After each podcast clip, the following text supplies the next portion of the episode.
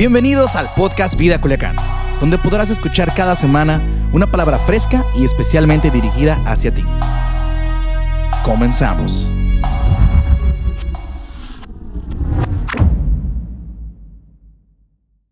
¿Cómo escuchar la voz de Dios? El factor más importante en este año 2020 es aprender a escuchar a Dios para luego ser guiado por Él. Jesucristo dijo en el Evangelio de Juan, mis ovejas oyen mi voz, me conocen, oyen mi voz, yo las conozco y ellas me siguen. Es interesante que el pastor, que es Jesús, guía a sus ovejas a través de una relación cercana y a través de hablar su voz. Nosotros tenemos que entender que para ser guiados por Dios es fundamental que aprendamos a escuchar la voz de Dios. Si tú lees Job capítulo 33, dice que Dios habla siempre, de muchas formas Dios está hablando. Y Dios habla no porque quiere mandar y que quiere que le obedezcamos, habla porque nos ama. Porque las palabras que Él nos da son espíritu, son verdad y son vida para nosotros. Así que el elemento más importante, el factor más importante en este año es aprender a escuchar la voz de Dios para luego ser guiado por Él. Ahora, para que nosotros podamos escuchar la voz de Dios, hay dos requisitos fundamentales, dos requisitos fundamentales para que puedas escuchar la voz de Dios. El primero de ellos es el siguiente. Debes creer que Dios está interesado en los detalles más pequeños de tu vida. Dios está interesado en los detalles más pequeños de tu vida. Observa cómo Jesús lo dijo en Mateo 10:30. Dice, en cuanto a ustedes, cada cabello de su cabeza está contado. Cada día, Dios sabe, Dios cuenta cada uno de tus cabellos. Y Él no lo hace porque Él es omnisciente, lo hace porque todo acerca de ti le interesa demasiado. No hay nada en tu vida que Dios no sepa porque le interesas más que nada. Entiendan esto, el amor es atención, el amor presta atención. Tú no puedes amar a una persona y no tener tu atención en esa persona que amas. Dios, si Dios sabe o cuenta cada uno de tus cabellos, si para Dios un cabello tuyo cuenta, para Dios cuenta todo acerca de tu vida, el detalle más pequeño. El segundo requisito para poder oír la voz de Dios es el siguiente. Debes creer que Dios quiere responder a tus preguntas, a tus confusiones y a tus problemas tú le interesas y todo acerca de Dios, la pregunta más simple que hay en tu corazón, Dios quiere responderla. Mateo capítulo 7, la traducción lenguaje actual, Jesús dijo, si ustedes que son malos saben dar cosas buenas a sus hijos, con mayor razón Dios, su Padre que está en el cielo, dará buenas cosas a quienes que se los pidan. Cualquier interrogante que tú tengas acerca de tu vida, cualquier confusión, cualquier problema, puede ser que para alguien le parezca infantil o ridículo, pero para Dios no. Dios está más interesado en hablar contigo que tú en escucharlo. Dios quiere hablar contigo. Dios te habla siempre. Es más, aunque tú no lo estés escuchando, Dios te está hablando. Dios quiere guiar tu vida. A Dios le interesa todo acerca de ti.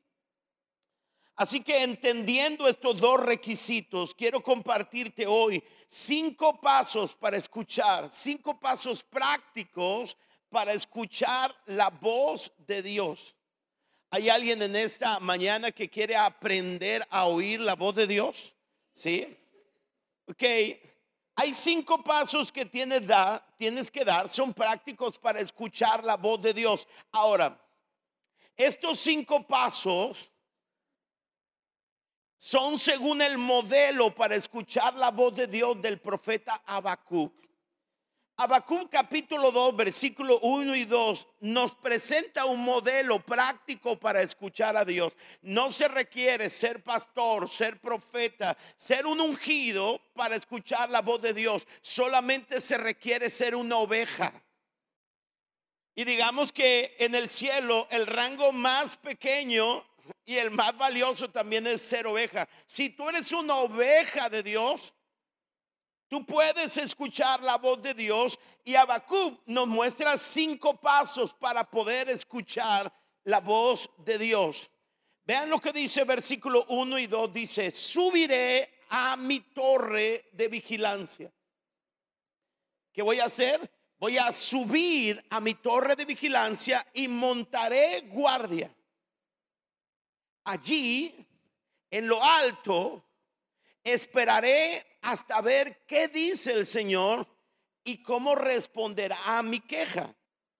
Entonces el Señor me dijo, escribe mi respuesta con claridad en tablas para que un corredor pueda llevar a otros el mensaje sin error. En este pasaje encontramos cinco pasos para oír la voz de Dios en tu vida. Primer paso, paso número uno, debes retirarte. Habacuc dice, subiré a mi torre de vigilancia. Lo que está diciendo es que si quieres oír la voz de Dios, debes dejar el frenesí, debes dejar la carrera que, en la cual estás envuelto y tienes que retirarte para poder oír la voz de Dios. La Biblia nos dice que Jesús se retiraba a la soledad como un hábito en su vida. Marcos capítulo 1, versículo 35 dice, en la madrugada, ¿cuándo? ¿Sabe por qué en la madrugada? Bueno, porque ahí todo mundo está dormido, hay pocas demandas, pero dice la escritura, en la madrugada Jesús se levantó y fue a un lugar como solitario. Él se retiraba a un lugar solitario para orar. Lucas capítulo 5, versículo 16 dice, pero Jesús siempre, ¿cuándo? Eso lo hizo, eso habla de un hábito. Jesús siempre buscaba, era algo que él buscaba intencionalmente, un lugar para estar solo y orar a solas con Dios. Nunca podrás escuchar la voz de Dios en medio de la multitud. Debes retirarte de la multitud a un, lugar solo para poder oír la voz de Dios. Lo que, lo que Jesús está diciendo, quita toda distracción. Nosotros somos muy distraídos. Mateo capítulo 6, cuando Jesús está enseñando a sus discípulos acerca de la oración, Jesús dice, pero tú cuando ores, apártate. ¿A dónde? No les oí, apártate a dónde? Si quieres orar, entienda que la oración no es un monólogo. La oración no es una carta. La oración es un diálogo. Diga conmigo diálogo. La oración es un diálogo donde tú puedes entrar a su presencia para hablar con Él y escuchar su voz. Por eso dice Jesús, cuando ores, no si oras, Él da por sentado que tú entiendes que, debes orar. Cuando ores, apártate a sola, cierra la puerta detrás de ti, es decir, cierra la puerta a todas tus actividades, a tus distractores y ora a tu Padre en privado. Entonces tu Padre, quien todo lo ve, te va a recompensar. Otra versión dice públicamente. Si quieres oír la voz de Dios, tienes que dejar la distracción, tienes que ir a lo privado, tienes que ir a solo. Y ese Dios que te habla en secreto, te va a recompensar públicamente. Paso número uno, quieres escuchar la voz de Dios, tienes que retirarte. No puedes ir corriendo en la vida, porque así vamos en la vida corriendo y el Espíritu Santo o Dios no va a ir corriendo detrás de ti para decirte.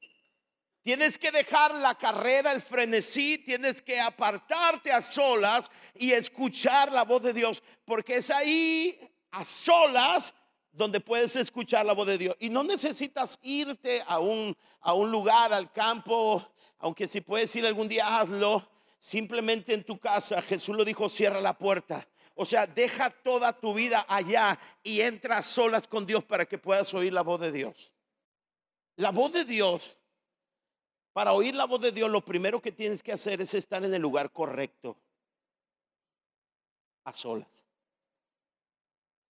En primer lugar, no tiene que ver contigo, tiene que ver con tomar una decisión de estar en el lugar correcto. La mayoría de todos tus pecados los cometiste porque estabas en el lugar incorrecto.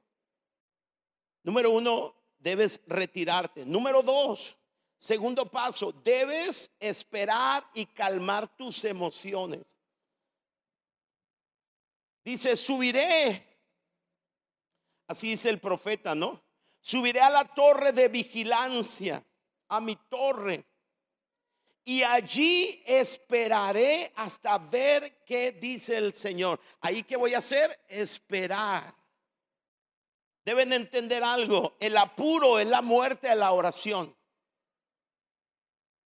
Andamos así corriendo.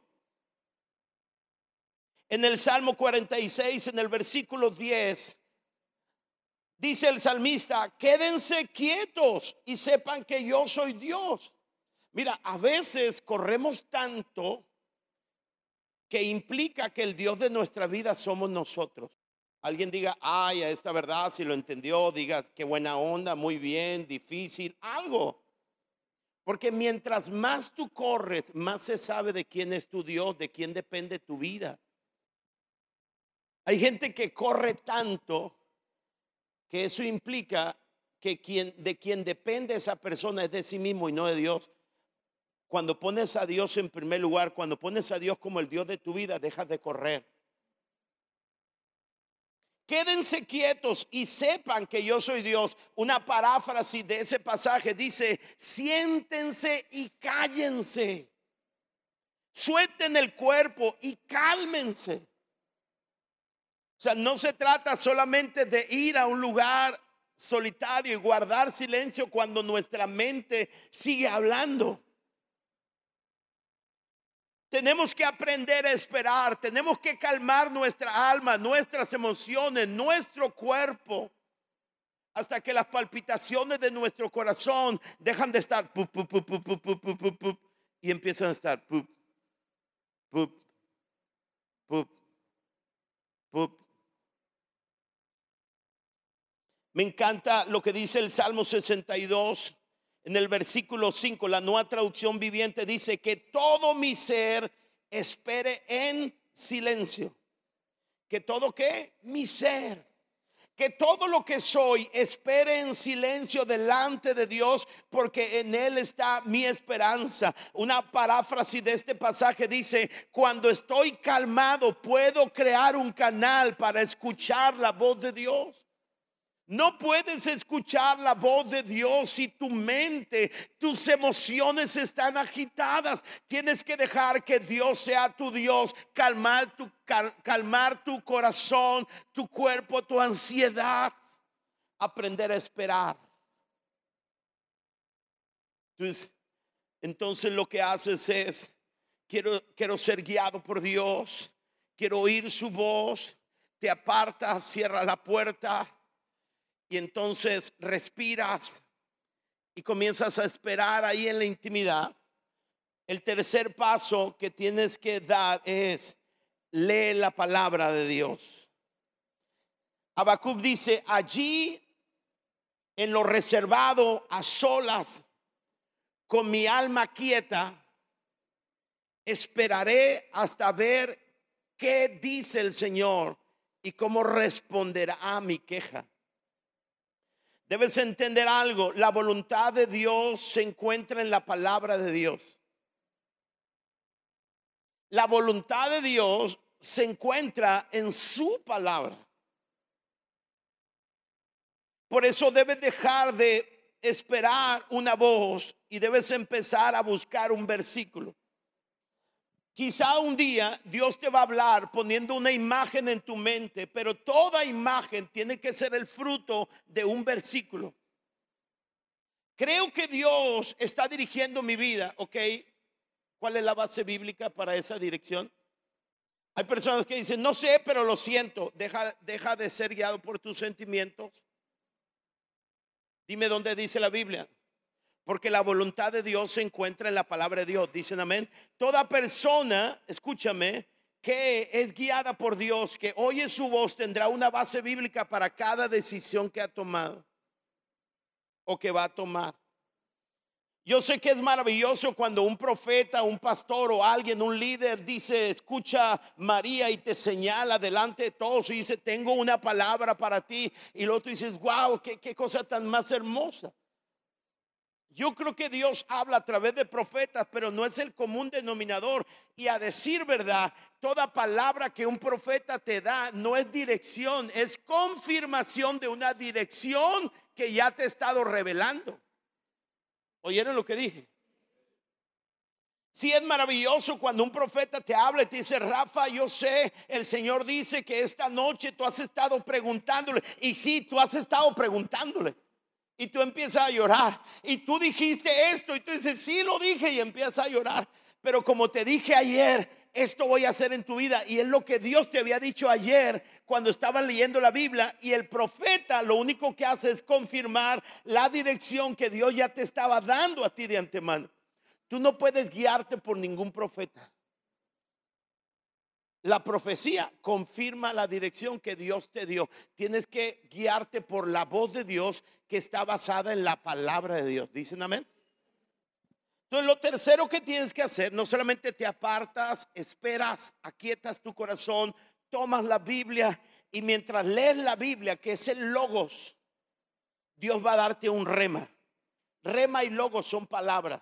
Cuando lees la Biblia, el logos, la palabra escrita, cuando la estás leyendo con un espíritu quieto, va a haber un punto donde una palabra va a hacer contacto contigo. Y es como Dios hablándote. Eso se llama una palabra rema, una palabra hablada a tu situación, que es lo que tú buscas. Isaías capítulo 48, vean, vean lo que dice este pasaje, es impresionante, dice, así dice el Señor, y siempre que el Señor diga algo, presta atención. Dios dice, yo soy el Señor, tu Dios. O sea, Dios no tiene ninguna crisis de identidad. Él no tiene duda acerca de quién es y quién eres tú. Yo soy Dios y soy tu Dios. Y luego dice Dios, yo te enseño lo que es para tu bien. O sea, no creas que Dios te enseña para mostrar quién manda. Dios no tiene, escúchame, tiene cientos y miles de seres espirituales en el cielo, ángeles, querubines, etcétera, etcétera, etcétera. Tiene miles, millones de seres espirituales que le adoran. Y aunque le adoran, Dios no necesita gloria, aunque toda gloria es para Él. Pero Dios no tiene necesidad, no tiene crisis, no tiene hambre de aprobación Dios. Por eso dice Dios, yo te enseño lo que es para tu bien. Lo que me mueve a hablarte y enseñarte es tu bien. Yo te enseño lo que es para, indica propósito, tu bien. Toda palabra que Dios te dé será para tu bien. Yo te guío por el camino que debes seguir. Ojalá hubieras hecho caso de mis órdenes. Le está diciendo Dios a una generación que, que no hizo caso. Que no apartó tiempo para oír a Dios porque no quería ser guiado por Dios. La mejor manera de ir por tus caminos es no oír la voz de Dios. O es la mejor manera sin ir sin cargo de conciencia. Porque si tú oyes a Dios y no vas en el camino que Él te guía, vas a sentir una convicción. ¿Estás de acuerdo conmigo? Pero cuando no escuchas a Dios, vas a decir, pues vas por el camino que tú quieres, pero no sientes dolor. Y lo dice Dios, ojalá hubieras hecho caso a mis órdenes tu bienestar iría creciendo como un río, tu prosperidad sería como las olas del mar, tus descendientes serían numerosos, incontables como la arena del mar. O sea, Dios dice, si tú te hubieras dejado enseñar, si tú hubieras seguido el camino que yo te por el cual yo quería guiarte, tú hubieras tenido bienestar, tú hubieras tenido prosperidad y tu descendencia sería bendita. Qué interesante saber que no solamente tu vida, tu bienestar, tu prosperidad depende de oír y ser guiado por Dios, sino también la de tus descendientes. Cuando yo estaba en la escuela, en el seminario, una de mis, de mis convicciones era, si no puedo dar el 100 en la escuela, tampoco voy a dar el 100 cuando sea pastor. Y me refiero a amigos, compañeros allá en la escuela que decían, lo más importante no es aquí, hay que pasar, lo más importante es cuando estemos en el campo trabajando. Y yo siempre fui de la convicción que si no podía dar lo mejor de mi vida en la escuela, tampoco podía dar lo mejor de mi vida aquí. Mi esposa lo sabe, fui excelente en mi escuela. Digo esto porque si alguno de los jóvenes quiere tener un matrimonio maravilloso, aunque tiene 18 años, tú dirás, bueno, depende mucho. Si quieres obedecer a Dios ahora, lo harás cuando estés casado también. ¿Sí no? ¿Sí o no?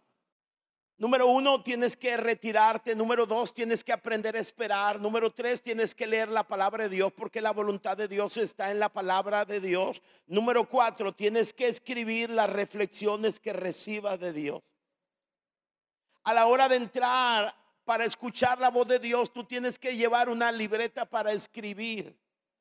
Porque el Señor le dijo a Bacub, escribe mi respuesta con claridad. ¿Sabe una cosa que no es fácil escribir algo con claridad? Porque cuando tú alguien te está hablando un concepto, tú tienes que ponerlo sujeto, verbo, predicado, tiene que tener orden, Alguien dijo que ninguna idea es clara hasta que puedes ponerla por escrito.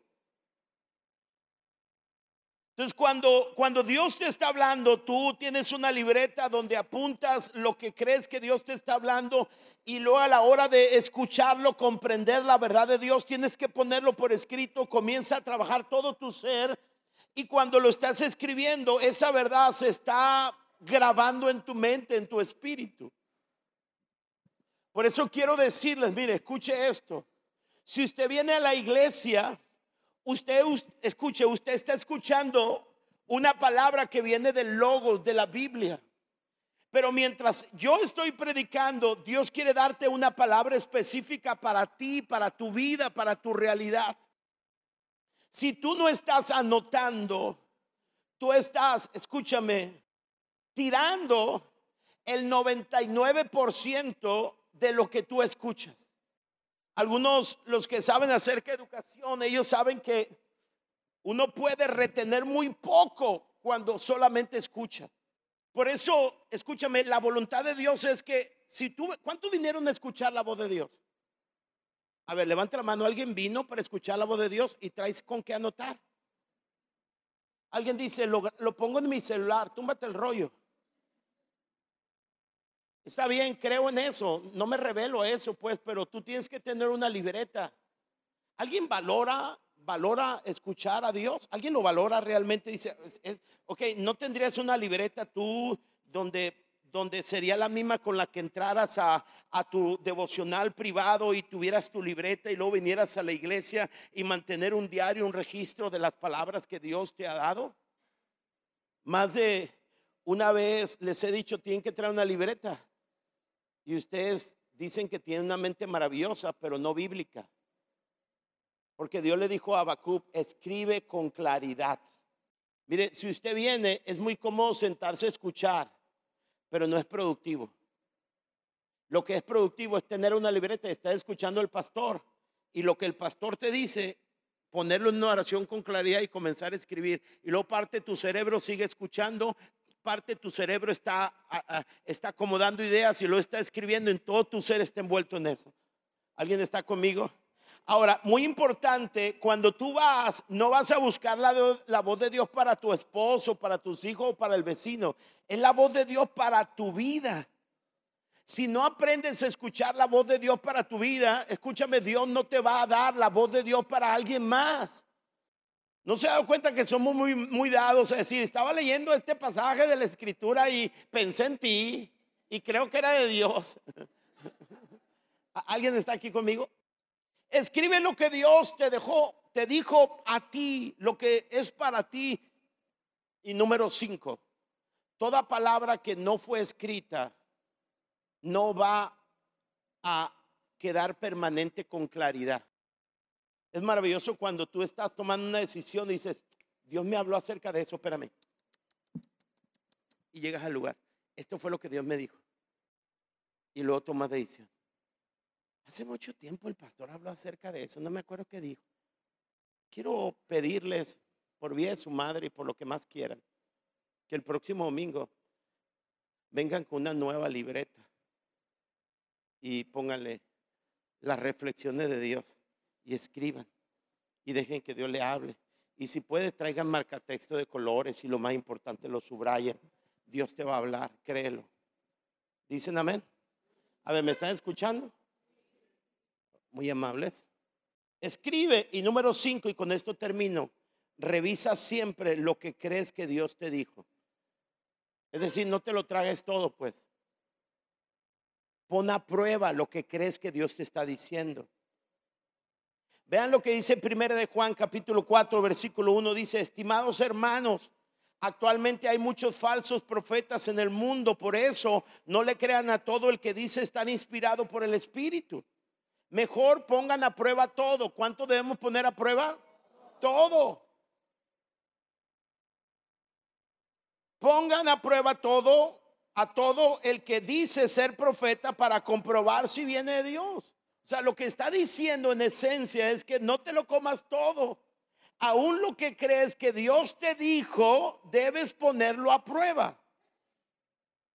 Proverbios 14, 12 dice, delante de cada persona hay un camino que parece correcto, pero termina en muerte. Parece que es de Dios, pero puede terminar en muerte. Así que no guíes tu vida sin poner a prueba cada palabra que crees que Dios te dio. Juan 7, 17 dice, el que esté dispuesto a hacer la voluntad de Dios, reconocerá si esta enseñanza proviene de Dios. Escúchame, eh, tienes que poner a prueba cada palabra. Recuerdo un hombre que escuché la historia de un hombre que estaba casado en la iglesia y luego de repente se divorció de esa mujer y se casó con una mujer más joven y más bonita. Y siguió viniendo a la iglesia como si nada malo. Y el pastor va y lo aborda y le dice, oye, ¿hay, ¿hay, algo que está mal? Y él le dice, no, Dios me habló y me dijo que está bien esto. ¿Cómo le dice él? ¿Cómo que te habló? Estaba leyendo Filipenses y dice la escritura, todo lo puedo en Cristo que me fortalece. Y todo es todo. Obviamente es un pasaje malinterpretado, fuera de contexto. ¿Ustedes creen que Dios le habló o le estaba hablando su carnalidad, su deseo? ¿Entiende? Por una mujer joven. Dios no le estaba hablando. Por eso te digo, engañoso es el corazón. Cuando creas que Dios te habló, tienes que poner a prueba. Ahora, si quieres saber si una idea viene de Dios, hoy quiero decirte, ¿cómo sabes si una idea viene de Dios? Le tienes que hacer cuatro preguntas. A esa idea que ya escribiste con claridad, que crees que viene de Dios, hazle cuatro preguntas. Número uno, ¿es coherente con la Biblia? ¿Va de acuerdo con la palabra de Dios? Lo que este hombre dice que Dios le dijo, ¿va de acuerdo con la palabra de Dios? No, la Biblia dice que se unirá a su mujer, será una sola carne y no debe separarlo nadie. La Biblia habla que cualquiera que deja a su mujer y se une con otra es un adúltero. Toda palabra, toda idea que Dios te dé tiene que ser coherente, porque el cielo y la tierra pasarán, pero la palabra de Dios no pasará. Las cambian las opiniones, la cultura, la moda, pero la Biblia no. La Biblia dice en Gálatas, si alguien ya sea nosotros o incluso un ángel del cielo les predica otra buena noticia, diferente de la que nosotros hemos predicado, que caiga maldición sobre él. Isaías capítulo 40 dice, la hierba se seca y las flores se marchitan, pero la palabra de nuestro Dios que permanece para siempre. ¿Están conmigo? Número uno, le hace la pregunta, ¿es coherente con la palabra de Dios? Y si esa, esa palabra que crees que Dios te dio va en contra de la palabra escrita, Dios no te habló. La otra pregunta que debes hacerle, ¿me hará ser más como Jesús?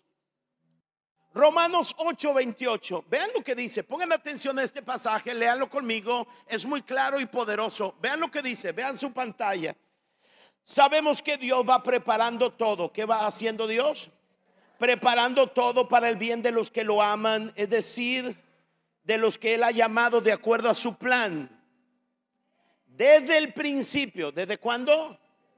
¿Sabe lo que significa principio? Desde antes que fueron creadas todas las cosas Dios ya sabía a quién iba a elegir y ya había decidido que fueran semejantes a su Hijo. Antes que todos nosotros existiéramos y todo existiera, Dios ya sabía a quién iba a elegir, te eligió a ti y tu propósito antecede a tu existencia. Él te eligió para que seas semejante a su Hijo, con mayúscula, refiriéndose a Jesús, para que éste sea el Hijo mayor. El plan de Dios no ha cambiado. El plan de Dios mientras estés aquí en la tierra no es que tu vida sea chévere, es que tu carácter sea más como Jesús. Debes preguntarte, ¿esta palabra que creo que Dios me dio me acerca a ser más como Jesús o no? Tercera pregunta que debes hacer. ¿Lo confirma mi familia de la iglesia? Esto es fundamental. Porque hay gente que viene a la iglesia, pero no es dirigida por autoridad. ¿Sabe usted que Dios no diseñó los llaneros solitarios? Si usted no está sujeto a una autoridad de la iglesia, usted no está plantado en la iglesia. Si usted dice, no, no, yo estoy sujeto al pastor, a nadie más, pero usted no pasa, ni yo le doy tiempo, usted no está sometido a mí. Para que alguien diga, mi autoridad cercana a mi pastor, tendría que reunirme con usted por lo menos una vez al mes, intencionalmente, y que usted me rendiera cuenta. Si no me rinde cuenta, yo no soy su autoridad. Espiritualmente sí, pero particularmente no. ¿Está de acuerdo conmigo? Efesios 3:10, ponga atención a esto, dice, el propósito de Dios con todo esto fue utilizar a la iglesia. ¿Quién va a utilizar? La iglesia no es el templo, son las personas. A la iglesia para mostrar la amplia variedad de su sabiduría. O sea, tú estás en, tu tiempo devocional y, y, luego tú entras, escuchas la voz de Dios, le escribes y luego vas con tu líder de grupo red, con tu líder ministerial, con tu autoridad, con tu padre espiritual y le dices, ¿sabe qué hermano? Creo que Dios me habló acerca de la decisión que estoy tomando y me dijo esto. De volada te va a decir tu líder, ¿qué fundamento bíblico tienes para eso?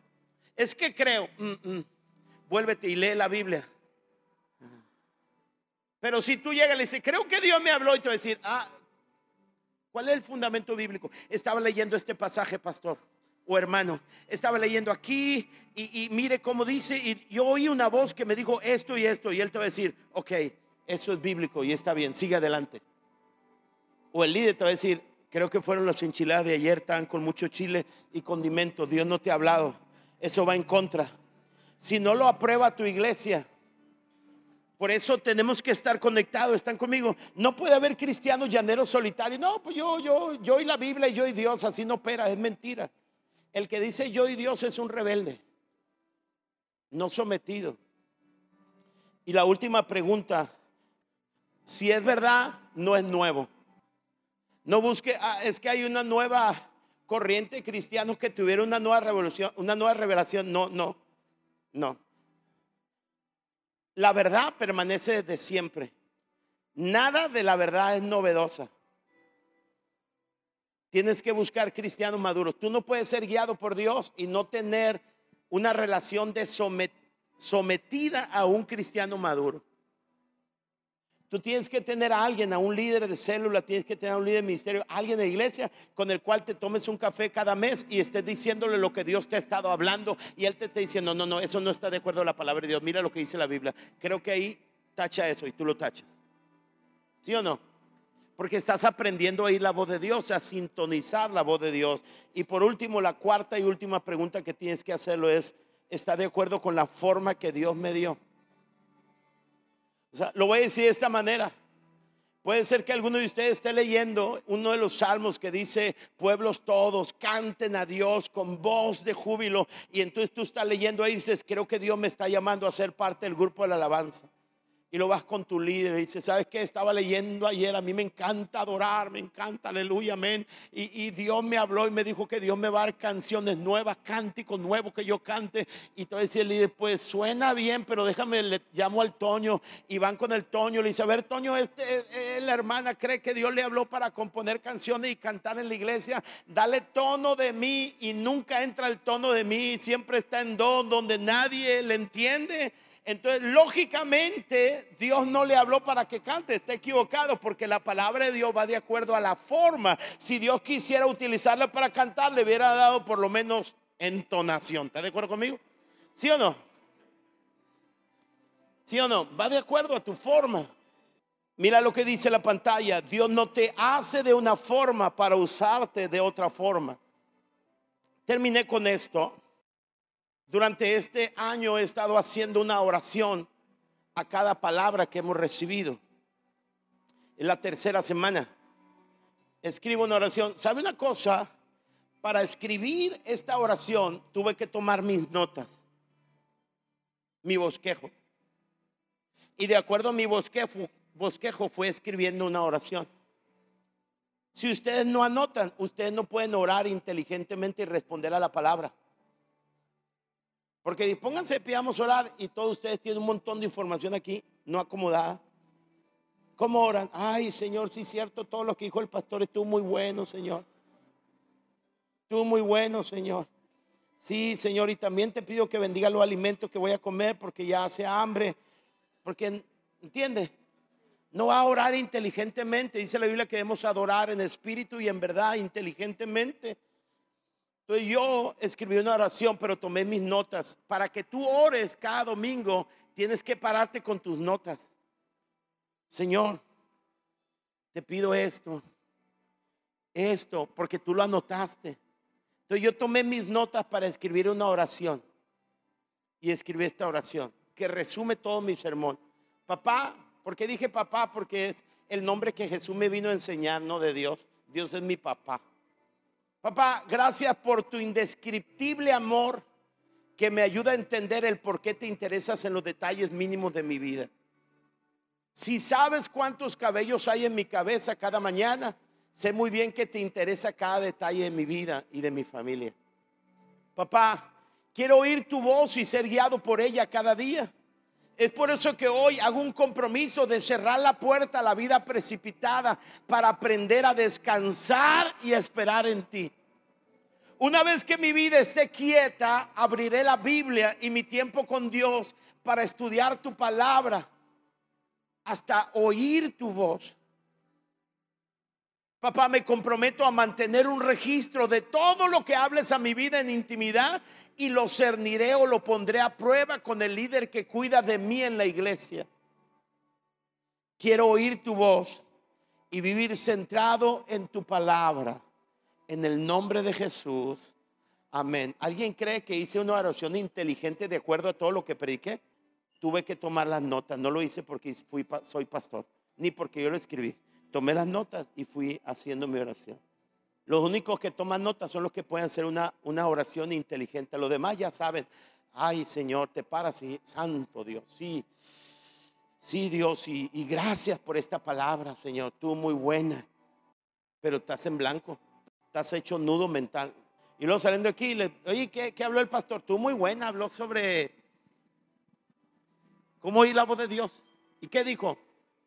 Pues que todos nuestros cabellos están contados. que Dios quiere. Si están conmigo o no? ¿Estoy hablando la verdad o no?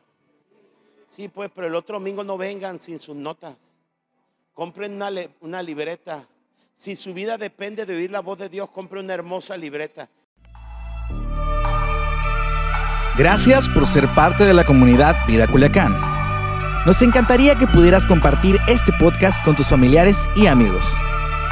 No olvides suscribirte a nuestro podcast a través de todas las plataformas de audio, como Apple Podcast, Spotify y YouTube. También recuerda que nos puedes seguir a través de nuestras redes sociales como arroba Vida Culiacán en Instagram y Vida Culiacán en Facebook. Haznos llegar tus dudas y contáctate con nosotros a través de estos medios. Hasta la próxima.